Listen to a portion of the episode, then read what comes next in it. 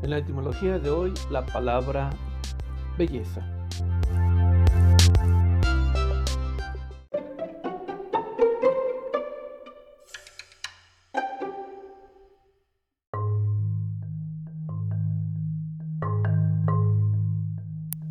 La palabra belleza registra su antecedente en el latín belus, entendiendo la idea de lo hermoso y el sufijo esa para atribuir relación, así todo lo relacionado con la belleza. En otras palabras, decimos que algo es bello cuando despierta nuestra sensibilidad estética. Responde también a la influencia de los estándares sociales, el saber y la subjetividad individual identificando cambios de valoración a lo largo del tiempo. Por lo tanto, la manifestación de la belleza tiene que leerse según la época o momento y las circunstancias socioculturales específicas.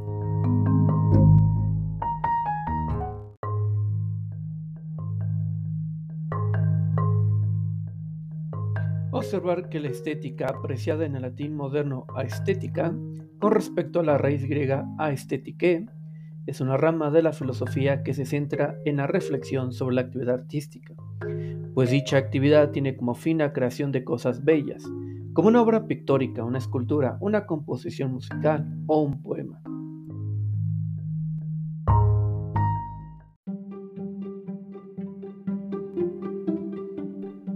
Los cánones de belleza femenina en la prehistoria y en la Grecia clásica.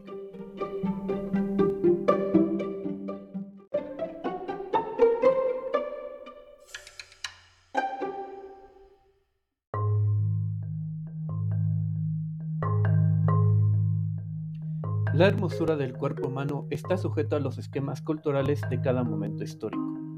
Desde la prehistoria hasta nuestros días podemos observar cómo el ideal de belleza femenina ha ido cambiando.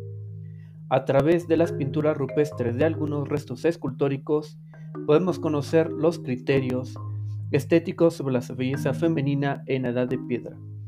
Así sabemos que desde el punto de vista masculino se apreciaba a las mujeres con grandes senos y caderas anchas, pues estos rasgos físicos se asociaban a la fertilidad.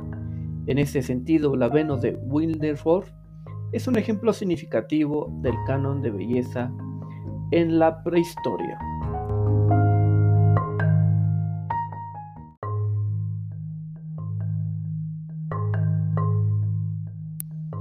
El antiguo Egipto se basaba en armonía y la proporción de los rasgos físicos. En este sentido, se entendía que la mujer ideal debía tener las siguientes características. Una altura equivalente al tamaño de 18 puños. Una complexión delgada de caderas anchas y senos pequeños y torneados. Para realizar su belleza, las mujeres egipcias utilizaban tratamientos cosméticos como pelucas y adornos. Una costumbre entre hombres y mujeres consistía en maquillarse los ojos de negro, lo cual también tenía relación con el 10 oros. En el mundo clásico e ideal estético se apreciaba de manera singular en la escultura griega. Las formas bellas del cuerpo femenino eran aquellas que representaban una armonía geométrica. En su historia de la belleza, Humberto Eco pone de manifiesto que el ideal de belleza griega surgió como las propuestas de Pitágoras, quien relacionó las matemáticas con las formas bellas. El canon de belleza en la femenina Grecia clásica presentaba las siguientes características.